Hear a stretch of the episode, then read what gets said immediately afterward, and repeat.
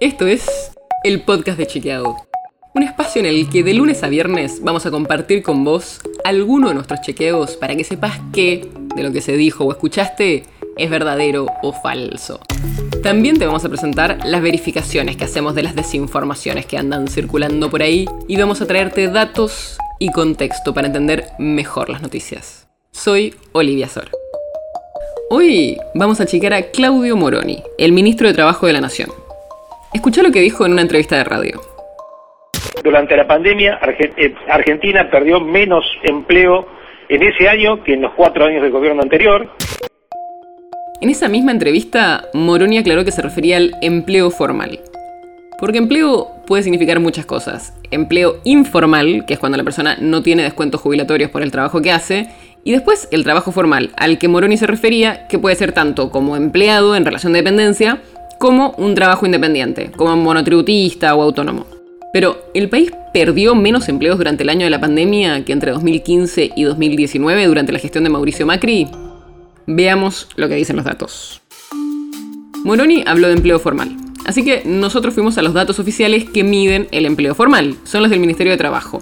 Y lo que ven es la cantidad de aportes jubilatorios que se hacen en el país, o sea, la cantidad de empleados registrados que hay en la Argentina. Si se toma todo el empleo registrado, es decir, tanto el público como el privado, los datos no muestran lo que dijo Moroni.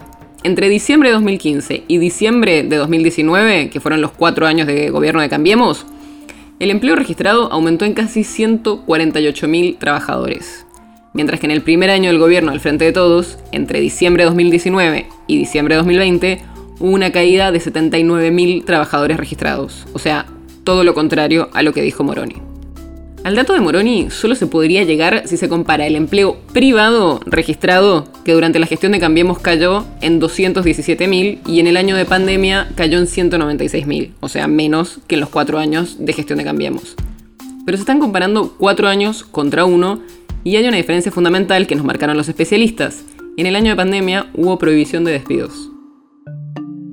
Si entramos más en detalle en los tipos de empleos formales que se crearon durante la gestión de Macri, el principal aumento se dio en monotributistas y autónomos, o sea, no en los que trabajan en relación de dependencia.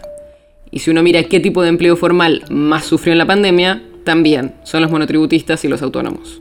Pero sobre todo, el tipo de trabajo que más cayó por el coronavirus y las restricciones fue el empleo informal, ese que ni siquiera está registrado y donde trabaja mucha gente, más de un tercio de los trabajadores del país justamente porque el trabajador informal, ese que no está registrado, está mucho más desprotegido, mientras que el trabajador formal tiene más derechos. Pero más allá de todo esto, lo que dijo Moroni es falso, justamente por todo lo que hablamos. Si se considera el empleo registrado durante la gestión de Macri, hubo un aumento de casi 148.000 trabajadores, mientras que en el primer año de gestión de Alberto Fernández hubo una caída de 79.000 trabajadores registrados.